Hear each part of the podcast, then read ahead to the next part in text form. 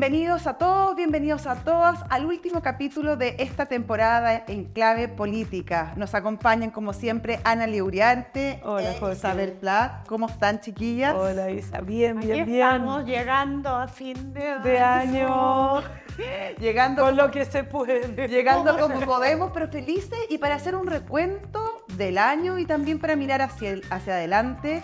El fin de semana pasado, el domingo, el 17 de diciembre, marcó un punto de inflexión en este gobierno. Coincide además con la mitad justamente de lo que será la administración Boric y queremos mirar para adelante y ver qué depara el futuro político de nuestro país.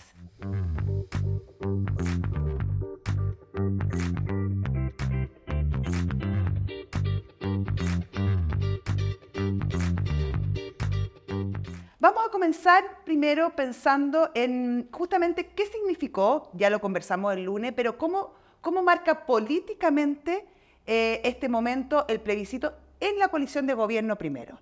Y ahí, Analia, quería preguntarte respecto a esta señal de unidad que dio el oficialismo, el Frente Amplio y el Partido Socialismo, y que vimos que rápidamente se quebró, casi el lunes, casi al día siguiente, cuando comenzaron las declaraciones de dimes y diretes entre el socialismo democrático y el Frente Amplio. Sí, a ver, una, eh, como, como dijo el presidente, la pelota al piso, ¿no? Eh, partamos por, por decir que afortunadamente y una vez más, y eso creo que es algo que nunca debemos dejar de repetir porque es uno de nuestros activos como país, eh, tuvimos un evento eh, eleccionario eh, donde hubo una definición y todas las partes, rápidamente un servicio electoral de lujo nos entrega resultados, etcétera, y todos asumimos ese resultado y en consecuencia hay una cuestión que es clave para las estabilidades democráticas, para la valoración de la democracia, que es uno de los temas que yo creo que nos convoca a todos, y es que resultado, este es, bien, seguimos, y en eso estamos. Entonces yo quiero marcar eso porque parece dado, pero en muchos países eso no es dado, y ese es un privilegio que tenemos como país, incluso más que en otros países que eh, eh, consideramos tan democráticos, etcétera, pero siempre discuten. Acá cerramos una etapa. Acá también discuten. Cerramos una etapa, pero no discutimos respecto a los Sí, sobre el resultado. del no. resultado. Sobre el resultado. Sobre el resultado no discutimos nada. Hubo una opción que resultó claramente eh, aquella que la ciudadanía dijo que tenía que ganar y bien, cerramos ese proceso. Entonces ahora, por decirlo en simple, retomamos la vida de todos los días. Y esa vida de todos los días es aquella que yo creo que el discurso del presidente ese domingo en la noche marca respecto a un, con un tono, con una, con una visión en la cual concuerdo plenamente, y es que eh, tenemos que hacernos cargo de esas urgencias, de esos problemas que tenemos como país, donde lo voy a poner primero para que nadie diga que no, no hemos entendido que es uno de los principales problemas, donde está la seguridad y donde están también esas urgencias de todos los días, de las personas, de vivir, el tema nuevamente de pensiones, el tema de la salud que está avanzando, Sí, afortunadamente. Sin embargo, ¿Mm? vemos que e, esa fue la propuesta del presidente y se han hecho, sí, al- algunos avances, se han presentado ciertas indicaciones, sobre todo en la prensa, todavía no hay nada en el Parlamento, pero el tono eh, ha sido confrontacional dentro de la coalición. Por ejemplo, las declaraciones de la presidenta del Partido Socialista en contra del jefe de asesores del presidente, Miguel Crispi, cómo le han respondido los, los parlamentarios del Frente Amplio. Ayer el diputado Sáenz le decía, me parece curioso que una, una representante que no fue electa por la población venga a definir quién es asesor del presidente. Claro, con nombre y apellido, obviamente Sí. refiriéndose a Paulina Boano. Nuevamente, nuevamente, y tomo la, la pelota al piso, eh, escuché que Paulina Bodanovich dice, bueno, el director técnico, haciendo una analogía, digamos, es el presidente de la República y en eso no nos vamos a meter, no se va a meter el Partido Socialista, no se van a meter el resto de los miembros de la coalición. Sí lo hace, por supuesto, la oposición desde un punto de vista de la opinión política, pero nosotros como coalición entendemos, reconocemos, y así funciona la democracia, que es el presidente de la República aquel que tomará definiciones respecto de su equipo y la presidenta del Partido Socialista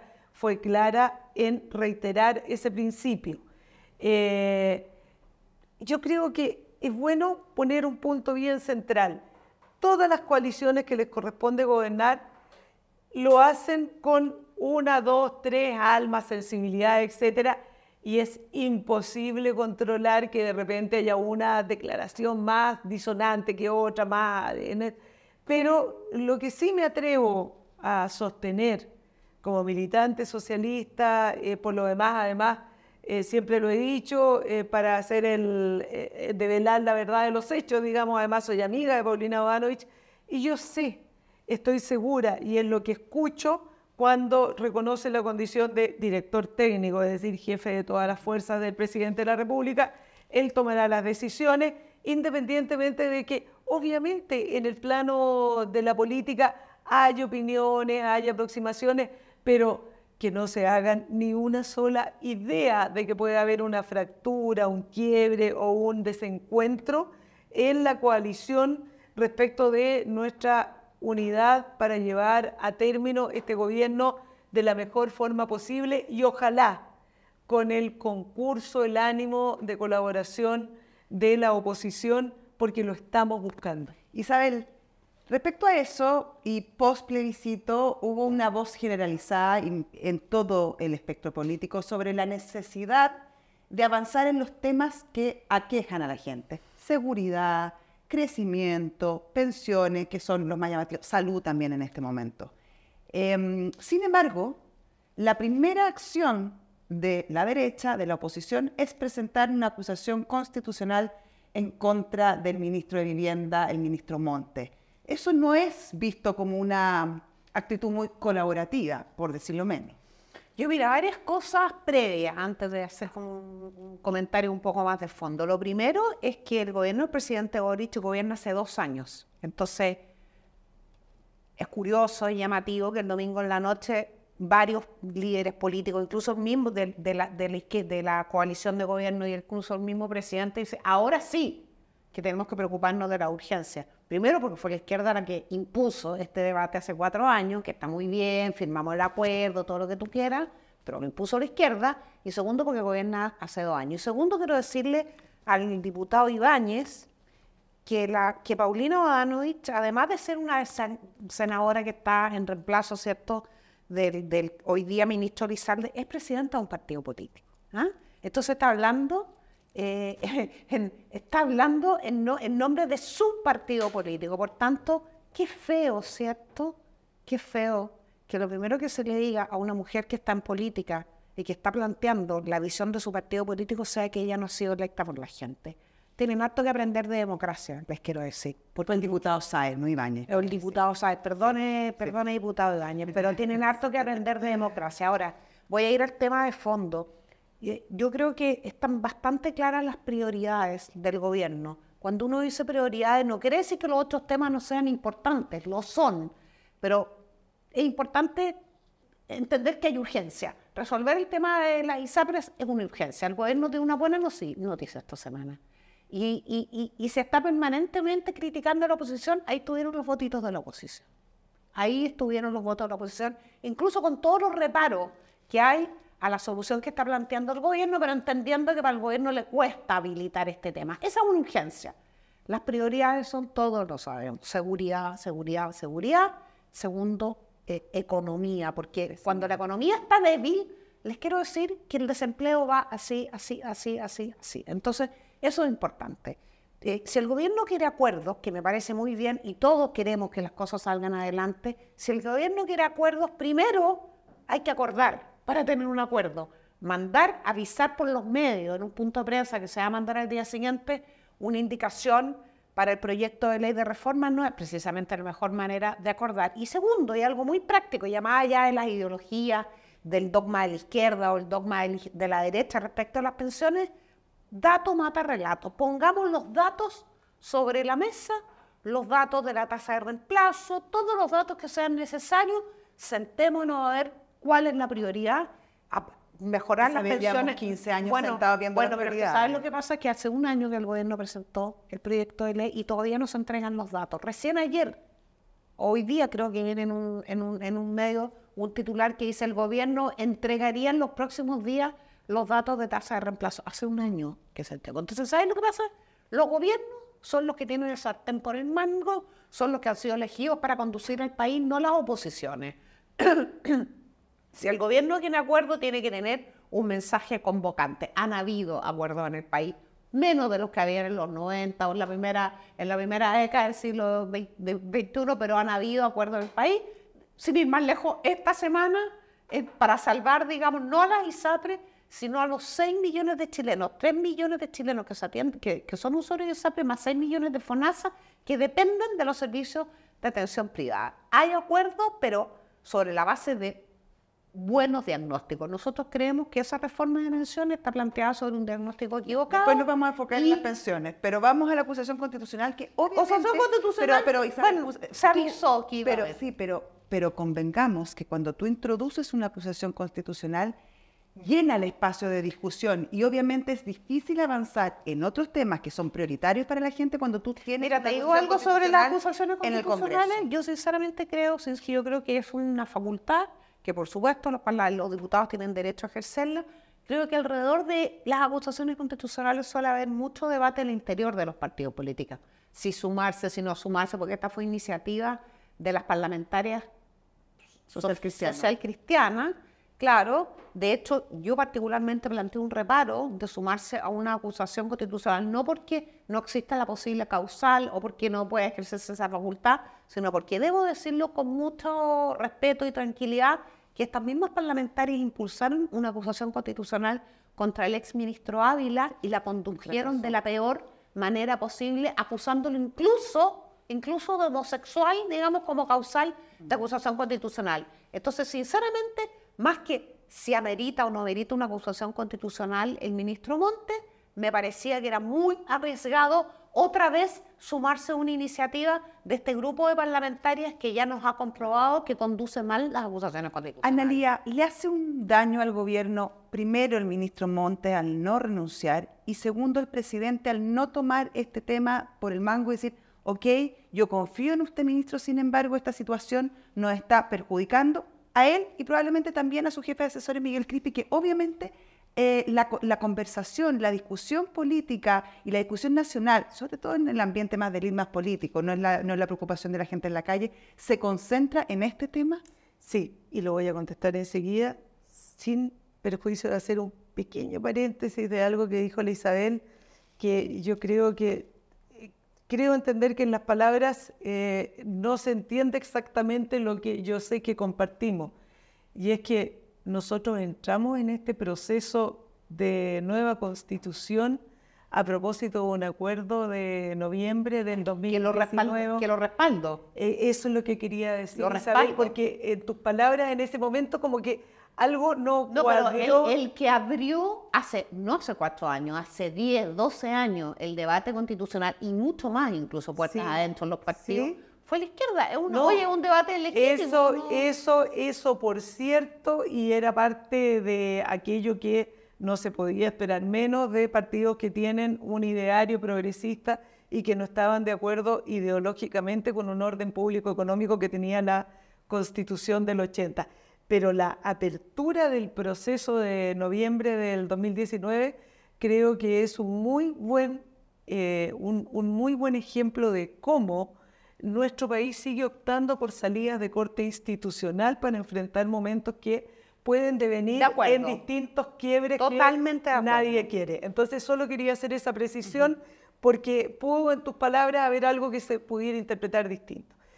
Voy a lo segundo, a Montes eh, como un caso bien particular.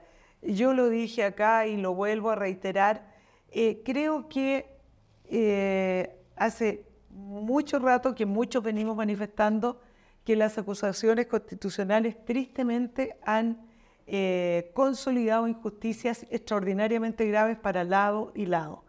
Parto por señalar a Yanna Proboste y sigo señalando a Harald Beyer para ponerlo, porque creo que los dos fueron víctimas de grandes injusticias y luego han habido otras.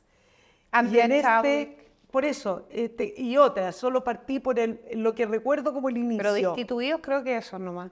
eh, ellos fueron Esos tres. destitu- Los ellos fueron, tres, tres ellos destituidos. fueron eh, y, y Yanna y Harold fueron destituidos del cargo en ejercicio, porque Chadwick Acá estaba además renunciado. Sí. Ellos fueron destituidos en, En ejercicio. ejercicio. Y me parece que es un triste ejemplo de cómo hemos ambos sectores Mm. en política cometido errores que han costado un sufrimiento político por un lado para sus respectivos sectores, pero además un costo personal muy dramático. Y creo que estamos a punto de, eh, estamos presenciando el inicio de algo cuyo desenlace no podemos saber. La acusación constitucional puede tener cualquier derrotero con el ministro Monte, pero va a ser un triste caso de injusticia porque todo aquello que se argumenta para acusar a Montes tiene que ver con aspectos que dicen a Dame este. Sí, eh, que da, eh, estaría fundado. Yo no he conocido el texto eh, de la acusación constitucional, pero los trascendidos que hay al respecto dicen relación con el tipo de información que tuvo, como etcétera, pero no está en duda hasta ahora la probidad de Monte. Y ese es un punto que para nosotros los socialistas es extraordinariamente delicado, porque no vamos a aceptar que al ministro Montes, con una trayectoria impecable y conocida por sus adversarios respecto de su probidad, quede envuelto en un loop que alguien pueda decir, y Montes también. Eso para nosotros es intolerable porque es una injusticia. Cierto que a veces la política no tiene de justo. Claro. Muchas veces por otro tipo de consideraciones se toman decisiones políticas. Pero estoy refiriéndome a la acusación constitucional que me parece que sus propios adversarios están plenamente conscientes de que ahí no hay un problema de probidad. Por lo tanto, eh, lo que el presidente decida y lo que el propio Montes decida respecto de esta coyuntura es algo de lo cual lo dejo a ese tipo de análisis que están eh, radicados en ese ámbito. Pero lo que sí puedo decir es que quiero compartirlo con quienes nos estén escuchando. Estamos en presencia claramente de una injusticia nuevamente, porque a Yasna Proboste la destituyeron y todos aceptamos hoy día que fue una injusticia, lo mismo que a Bayer, porque es tal el cúmulo de información que existe respecto de las situaciones que tienen que controlar que el atribuirles un punto acá de un mar de información es bien complicado. Isabel, ¿no hay Oye. negligencia en el actuar de...? A ver, yo te digo lo siguiente, el, el gobierno tiene un problema, entre otros problemas, como todos los gobiernos que enfrentan muchos problemas, el gobierno que integré yo enfrentó un mega problema, ¿cierto? El gobierno tiene hoy día un problema que se llama convenios, caso convenios. Vamos a convenir que es un problema de corrupción y es un problema político al mismo tiempo. Yo entiendo que para el Partido Socialista sea importante defender la memoria, la huella que va a dejar Carlos Montes cuando los niños lo estudien en el colegio 30 o 40 o 50 años más, cuando yo no voy a estar en esta tierra y la María tampoco, probablemente. Tampoco, Porque con certeza no. Cuando la, cuando la política está en el basurero, está bien. Ahora, dejemos eso de lado. Es irrelevante la trayectoria de un ministro, ¿cierto? Cuando se enfrenta a una situación de esta categoría.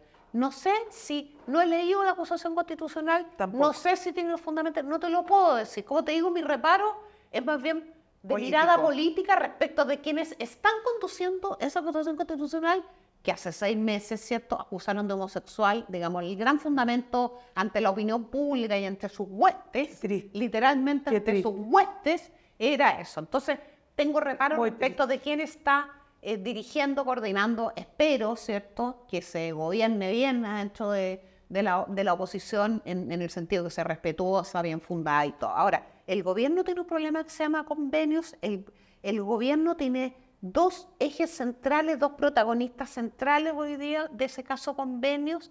Uno es el jefe de los asesores del presidente de la República, se llama Miguel Crispi, que además de ser el jefe de los asesores y que lo que se dice es que tenía la información, además antes fue Sundere. Y el otro es ni más ni menos que el ministro de Vivienda, que está a cargo de la cartera desde donde se fugaron, salieron miles de millones de pesos. Entonces, el gobierno tiene un problema y tiene que resolverlo. Y lo que le está diciendo el Partido Socialista, que la eh, Analía, como es disciplina, no lo va a decir acá, no lo va a decir y le entiendo, porque además fue ministra, yo cuando yo, cuando uno deja de ser ministra y uno sigue y sigue vigente ese gobierno, uno muy cuidadosa, lo que le está diciendo el Partido Socialista al, al presidente Boric es resuelva este problema. Resuelva este problema porque le va a costar mucho seguir adelante. Ahora estamos calmos después del plebiscito, pero la investigación sigue, entonces en dos semanas más va a haber otra filtración y otra y otra y otra. Pero en este, y cada este vez lo va a, enfrentar esa filtración en una posición más débil y, menos creíble. vamos a ir cerrando este tema porque para, queremos mirar al futuro. Eh, yo sostengo las palabras de Paulino Badanovich cuando dice hay un director técnico y ese es el presidente de la República. Eso no es una elucubración, no es una suposición, esas son sus palabras y yo las tomo y por eso digo que independientemente de muchas conversaciones que tienen que ver en el plano político post plebiscito, eh, hay un reconocimiento del de, eh, liderazgo del presidente de la República para conducir este y otros temas, además. Oye, pero, pero podemos comentar los goles, po. O, o los chuteos al arco, ¿no? Aunque hay un DT. Sí, lo que pasa es que, sí, lo que pasa es de que aquello que, en lo cual está puesto el ojo es cuál es la formación con que va a jugar el partido. todavía no hemos, es que todavía no hemos llegado a lo otro. Hoja de ruta y formación. Todavía no hemos llegado a lo otro y eh, lo que dijo la presidenta del Partido Socialista es que arme el equipo eso ya, lo otro Siguiendo con la analogía futbolística, ¿cuál es el, el planteamiento en cancha mirando los, los partidos futuros? Estamos en la mitad de la clasificación. ¿Cómo lo hacemos para clasificar? ¿Qué significa clasificar? Solucionar los problemas de la gente que la atañe y que lo está pasando mal en temas de seguridad, en temas de economía, de empleo. ¿Para qué decir el temor que siente respecto a la salud, las pensiones? El gobierno propone avanzar, sobre todo en pensiones. La ministra Jara dio a conocer el lunes las indicaciones que haría, eh, sobre todo en el tema de cómo se va a distribuir el 6% adicional. Y no hay muchos cambios respecto a lo que se había presentado antes. El 3% sigue yendo a este mm, seguro social, que en el fondo es un plan común, eh, un fondo solidario. Por otro lado, hay un 2% que iría a las cuentas individuales, lo que siempre se propuso. Y un 1% que en este caso ahora, en vez de ir al, Fondo Solidario, va a fortalecer el trabajo de la mujer, la, formalización, como pagando la sala cuna. Muchos dicen que en esa indicación hay un impuesto encubierto. Isabel. Yo conozco muy bien el tema de la sala cuna por razones obvias. Eh, me tocó eh, encabezar junto con Nicolás Monker un proyecto de ley bien grande el año 2018 que se aprobó en la Comisión de Trabajo después de un año y de un paquete muy grande de, te digo, 350 indicaciones. Luego el presidente Piñera retiró y puso otro parecido que está avanzando en la Comisión del Senado. Mira, voy a decir dos cosas. Primero, Reforma de pensiones. La ministra da por sentado que ya está aprobado el 3 y 3. Yo les quiero decir que la oposición, por lo menos la UDI... El 4 y 2. No puedo hablar, no puedo hablar por otros partidos. La UDI no va a respaldar otro proyecto de ley que no considere el 6% de las cuentas individuales, considerando además que la gran prioridad y la urgencia hoy día en Chile es garantizar la sostenibilidad de las pensiones y mejorar las pensiones futuras. Segundo tema, hay que mejorar la PGU, no cabe ninguna duda que es el pilar solidario, ¿cierto? Eh, la PGU puede perfectamente mejorarse con rentas generales. Y ahí hay dos cosas. Yo creo que el pacto fiscal debiera considerar, ¿cierto?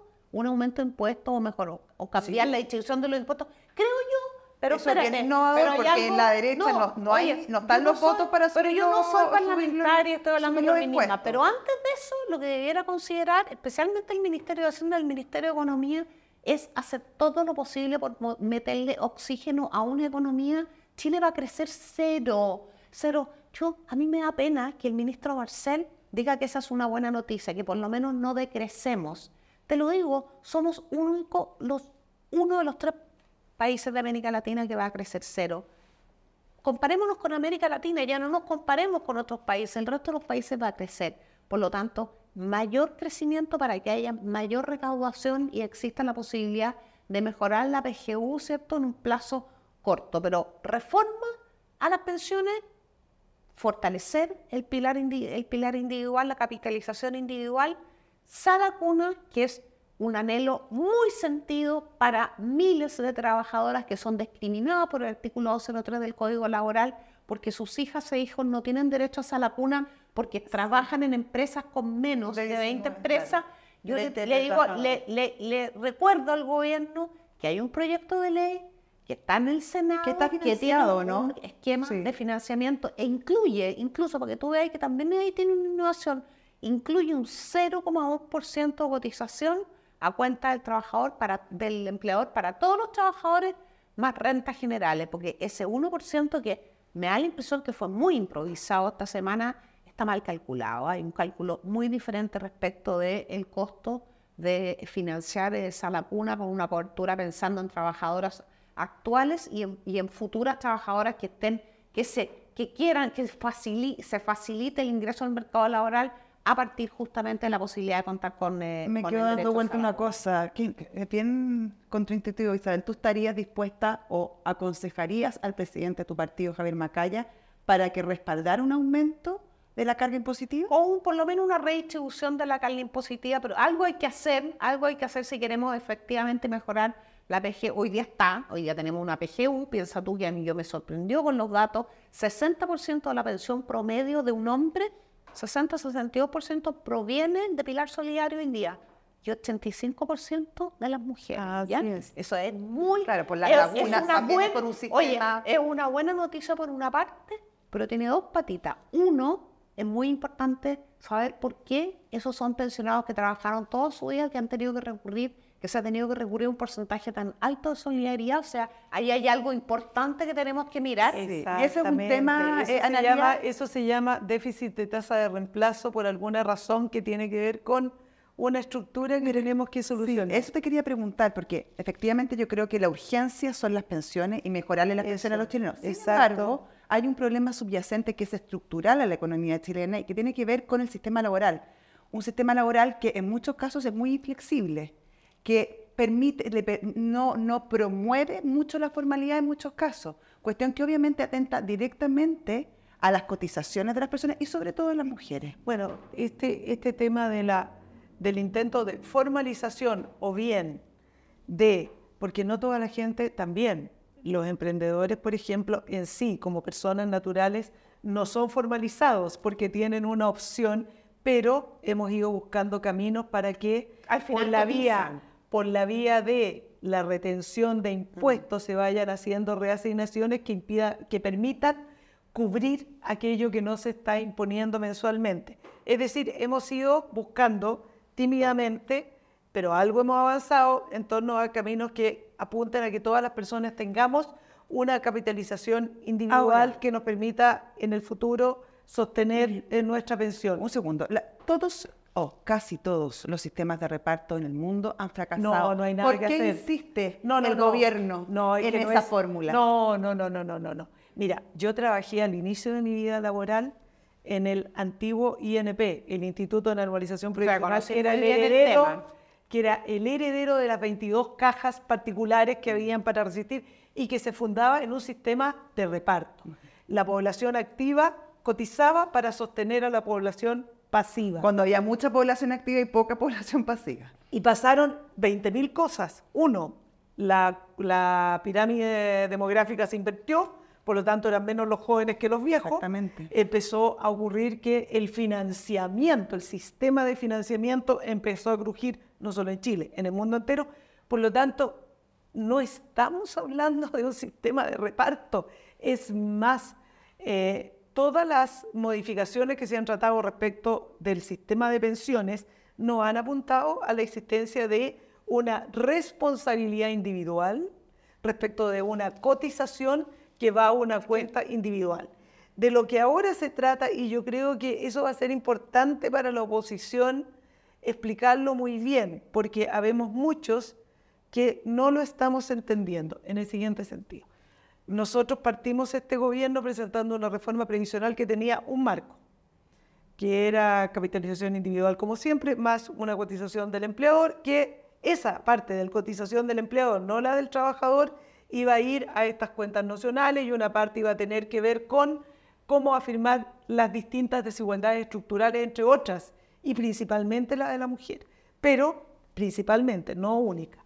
Y además teníamos el tema de una reforma tributaria para afirmar la pensión garantizada universal y lograr subirla a un mínimo de 350 mil, que tampoco digamos que es, uff, ahora sí que se soluciona el problema, pero para quien está ganando 90, pasar a 350 es, significa.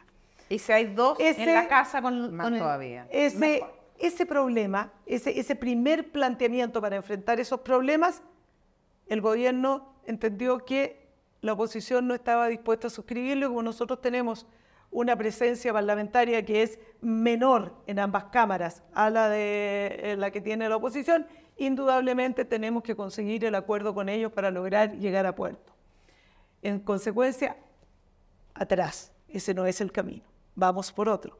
Y empezamos a discutir qué tipo de eh, distribución hacíamos de la cotización del empleador Siempre estuvimos hablando de la cotización y seguimos hablando de la cotización del empleador. La cotización del trabajador íntegra para él. Ana Uriarte cotiza, su cotización es Ana Uriarte. Sabemos que la del trabajador finalmente de una u otra manera también la paga el trabajador. Sí. Pues. Por eso mismo. Porque te van a te van a el líquido, o sea, finalmente. O sea, perdón, lo que ocurre es lo siguiente: el monto que te fijan como salario a tu trabajo comprende una parte que va a cotizaciones, por lo tanto es tuya. Y por eso eso nunca ha estado en discusión. Va. Por eso, pero lo paga el empleador, pero, pero, pero también es un poco a costa del trabajador. O sea, o sea pero por supuesto, si esto, o sea, la plata es una. Eso no se ha cómo la, la, distribuye. Por eso tienes toda la razón y eso no está en discusión. Aquello que es mi cotización, Ana Liguriarte, como parte de mi sueldo, va a dónde? A mi cuenta de capitalización individual. Ahora bien, el empleador va a aportar un 6%. Entonces, la pregunta y donde estamos conversando es, ¿cómo hacemos para que ese 6% fortalezca la capitalización del trabajador, pero además, además, vaya a contribuir a estos otros objetivos de lograr que estas diferencias estructurales se atenúen? Y ahí hay un punto muy importante y es donde la derecha va a tener que explicar muy bien, o las derechas van a tener que explicar muy bien de qué estamos hablando, porque si lo que pretenden es que las mejoras estructurales se hagan por vía de rentas generales, entonces tenemos que subir los impuestos. O algo tenemos que hacer con los impuestos, que es lo que está diciendo Isabel con toda propiedad y con toda razón. O crecer más. O, las, o las dos lo cosas. Que ocurre, las dos cosas. Lo que ocurre es que esto, esta las cajitas de la herramienta sirven para sacar el martillo y al mismo tiempo el destornillador. Ya, Entonces, vamos, vamos juntando los elementos. Y hay un punto que quiero, que quiero discutir. Corto porque tenemos que ir a un corte, después podemos Súper, súper corto y que quiero discutir. Y es el siguiente. Yo era ministra Express cuando todo esto se estaba discutiendo y si algo me consta es que los datos han estado encima de la mesa. ¿Qué es lo que puede hoy día estar diciendo las derechas respecto de los datos y que es bueno que se precise en el lenguaje que los ajustes con porcentajes más o menos de ese 6% requieren simulaciones. Y a lo mejor estamos hablando de simulaciones que tienen que ser precisadas.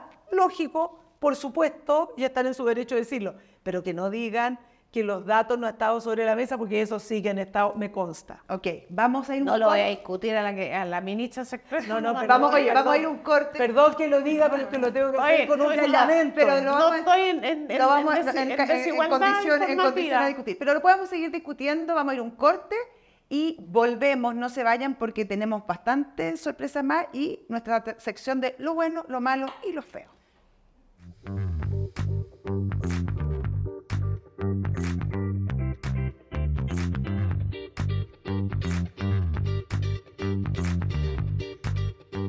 Y ya estamos de vuelta en el último segmento de nuestro programa En Clave Política, donde nuestras panelistas comentan lo bueno, lo malo y lo feo. Esta vez no será de la semana, sino que del año. Vamos a partir con la Isabel Pla. Qué nervioso ya, bueno. A ver, estamos cerrando un año intenso, intenso. Lo bueno, yo creo que lo bueno es que a, a tropezones, como sea, pero se cerró un ciclo que fue un ciclo de incertidumbre no solo constitucional, sino también se empieza a cerrar tal vez un ciclo de inestabilidad social y creo que lo que pasó el, domingo 17 de diciembre es importante. Fin de la discusión del debate constitucional, creo que es el propósito más abrazado transversalmente hoy día en Chile. Em, se ratifica una constitución porque dos veces una mayoría ha preferido esa constitución a una nueva. Eso es lo bueno, creo yo que es bueno para todos, para el gobierno, para la oposición, pero sobre todo para la inmensa mayoría de los chilenos que de verdad vinieron, yo no me había dado cuenta, tengo que ser porque yo incentivé el segundo proceso, me pareció que teníamos que cumplir con la palabra, pero no alcancé a darme cuenta del agobio que sentía la mayoría de los chilenos con este tema. Segundo, lo malo, lo que está viviendo Palestina hoy día, que es una tragedia que vive hace 75 años, desde la ocupación en mayo del año 48, desde donde salió el origen de mi sangre eh, y que hoy día está sometida em, a una guerra eh, sin cuartel, porque la guerra no es contra un grupo terrorista, no es contra Hamas, la guerra es contra Palestina. La guerra es para, pareciera, digamos, exterminar la semilla palestina, porque han muerto ya asesinados casi 9.000 niños solo en Gaza. Eso para mí es lo más malo. Eh, algunos días amanezco con mucha esperanza de que Palestina va a recuperar su libertad y su dignidad, otros con mucha tristeza. Lo feo, hay harta cosa fea siempre, pero ¿cómo encontramos algo feo que englobe lo que no queremos? Yo creo la mayoría de los chilenos hoy día. Yo creo que lo feo en Chile hoy día sigue siendo, ¿verdad?, Eso, esos mundos políticos, esas puntas políticas que están haciendo política a punta de puñete, funando a la gente, acosándola afuera de la sede de los partidos políticos, afuera del Congreso, los patriotas, los grupos de extrema izquierda que persisten. Las funas en las redes sociales. Las funas en las redes, la funa física, digamos, presencial, las funas en las redes sociales, la destrucción, ¿cierto? La destrucción de los prestigios personales, de, la, de las integridades personales a través de la difusión de noticias falsas o la, difusión de noticias que ofenden, que destruyen el alma, no solamente de esa persona, sino también el alma de su familia. Y yo quiero ahí tal vez a que, llamar, ¿verdad?, a quienes creemos en la libertad y en el respeto y en la dignidad de la persona humana, a que entre las promesas que hagamos para el 2024 nos prometamos hacer política respetando a los demás, sobre todo respetando la libertad de expresión y la FUNA, amigas y amigos, no está incorporado en la libertad de expresión. Analía. Bueno, eh, creo, que, creo que primero decir que eh, todo lo que ha dicho Isabel a mí me, conmueve, me llama, creo que eh, tenemos una sensibilidad de aproximación a temas que, que es muy, muy coincidente. Quiero partir por lo malo, porque la verdad es que me inspira mucho lo que ha dicho Isabel. Yo creo que eh, lo malo de este año, que no partió este año, pero este año creo que se ha cristalizado particularmente, es eh, la, esta, esta tremenda realidad de que existen grupos, facciones, llámenlo como ustedes quieran, que han entendido que el ataque, la muerte, la, eh, la brutalidad en el enfrentar al otro es una respuesta y que puede llegar a generar una solución en circunstancias que lo que más va a generar son respuestas muy virulentas, muy crueles, muy brutales, como todo lo que estamos viendo y estoy pensando en Ucrania y estoy pensando en Israel y Gaza y estoy pensando en tantos otros conflictos que están mucho más subsumidos en África todavía, solapados, o, o, realidades, violaciones de derechos humanos como las que están ocurriendo en Nicaragua en este mismo instante, a manos de un régimen que fue elegido democráticamente, pero se comporta antidemocráticamente como la peor de las dictaduras, o como Venezuela, que sigue todavía con eh, unas prácticas y que no, no, llama, por supuesto, al repudio, y así tantas otras para no estacionarme en aquello. Entonces, hace ver, y eso es lo que me produce una tremenda tristeza, hace que muchos jóvenes, imagino yo, personas que están iniciando sus vidas adultas, miran un mundo que es hostil y donde eh, las herramientas del derecho internacional, de, por ejemplo, eh, tanto que se luchó por, en contra, de ir en contra de la carrera armamentista nuclear, y yo veo que Irán está muy bien, gracias, es decir, eh, muchos países ignorando, o más bien dicho, eh, exacerbando y desafiando respuestas que eh, son realmente horrorosas. Entonces, este es un mundo inseguro y este año se nota mucho esa inseguridad. Y ¿Lo creo que, o lo, o, lo, o lo feo? Creo que lo bueno es que en este marco tremendo que rodea, que además tiene que ver con una geopolítica que nuestro país por alguna razón no logra hacer un análisis así como, más bien dicho, de alcance masivo, de una discusión masiva, porque lo que está pasando estamos muy metidos eh, porque lo que está pasando geopolíticamente el ordenamiento de las fuerzas etcétera Estados Unidos China Rusia Irán y etcétera y que nos afectan y que nos van a afectar en cuestiones súper concretas también hasta hago la derivada mínima puede, llegar, confort que puede llegar hasta subir el precio del pan digamos. Bueno, eh, creo que no está muy presente y ese es un punto tal vez de desafío para los analistas políticos, los estudiosos, la academia incluso. ¿Lo bueno o lo Creo Que, ¿Con qué seguimos? Eh, voy a seguir con lo bueno. Ya. Creo que lo bueno es que dentro de este marco, nuestro país, pese a todos sus desencuentros, peleas, todo lo que todos conocemos y vivimos, eh, sigue siendo un país democrático, con respeto esencial a los derechos humanos y con una vocación de mejorar la vida de las personas que habitan este país. Eh, con distintas fórmulas, con distintas herramientas, pero creo que hay un propósito común. Yo lo puedo, lo puedo advertir. El problema es que tenemos todavía una sobreideologización en muchos sectores que hace que se dificulte un diálogo constructivo que espero eh, esta, este cierre del proceso constitucional pueda dar paso a él y en eso confío y valoro y quiero destacar una vez más se da por hecho, pero no es así. Eh, tener eventos democráticos de elecciones, eh, de ser convocado a la una y que terminen en la forma impecable, más allá del resultado, que por supuesto a mí me alegra, pero más allá de eso, el proceso, el resultado, la indubitabilidad de todo el proceso, me parece que es un capital maravilloso con que ¿Puedo agregar algo yo respecto a eso como algo bueno? Que en dos oportunidades, y pese al agobio constitucional que había, más de 12 millones de personas, 13 incluso, mm. fueron a votar en los dos plebiscitos. Y la verdad que eso habla muy bien del ciudadano chileno. Sí. Se encuentro yo. Ya.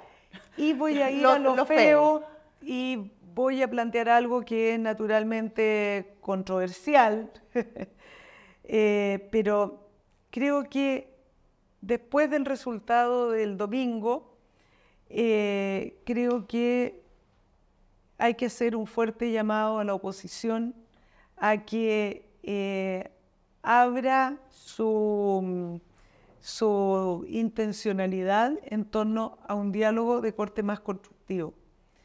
Y lo digo porque en esta ocasión eh, lo hago pensando no en el beneficio del gobierno políticamente hablando, sino que pensando en fortalecer la democracia, porque en la medida en que hay respuestas que pueden ser percibidas como reales y efectivas para las personas, se fortalece la democracia, no se equivoquen, no se fortalece el gobierno, se fortalece la democracia, porque el día de mañana podemos tener en nuestro sistema de alternancia del poder, bienvenido sea, ya así sea, y por siempre, eh, puede venir un gobierno de otro signo, y se va a necesitar exactamente lo mismo para, para que las personas sigan entendiendo que la democracia, la libertad, el respeto a los derechos humanos tiene un valor porque cuando se sigue el camino democrático hay soluciones a la vida de las personas. Y creo que ese diálogo ha estado un poquito trancado, si no bastante trancado. Eh, el otro día lo dije, lo reitero, esto parte con una conversación el sentarse a conversar. y para eso los tonos son importantes. Y creo que eh, las derechas eh, tienen que hacer un esfuerzo y llamo particularmente a la derecha con la que siempre me ha tocado tener un mayor vínculo, y por eso lo hago porque la conozco más, que es eh, la UDI, que es Renovación Nacional, que es Evópoli, que tienen una disposición a la conversación y este es un momento clave para que entre todos afirmemos una respuesta de bien, de bien.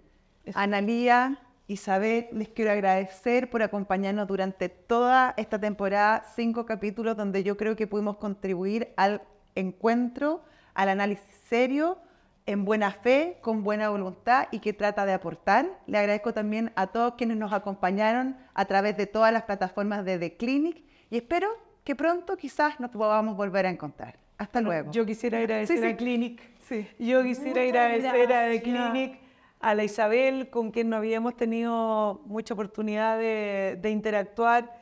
Eh, quiero agradecer este diálogo como tú dices, José, ha sido hecho desde el ánimo del encuentro, eh, no de trinchera, sino todo lo contrario, y a ti particularmente por una conducción impecable, siempre amable y cariñosa. Gracias. Y muchas gracias por la invitación y también un gusto relacionarme con la audiencia del de Clínica, con la que no me he relacionado mucho en los últimos años, ¿no?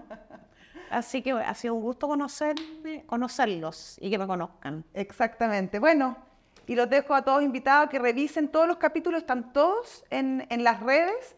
Y, y bueno, será hasta una próxima vez. Hasta luego. Felices fiestas.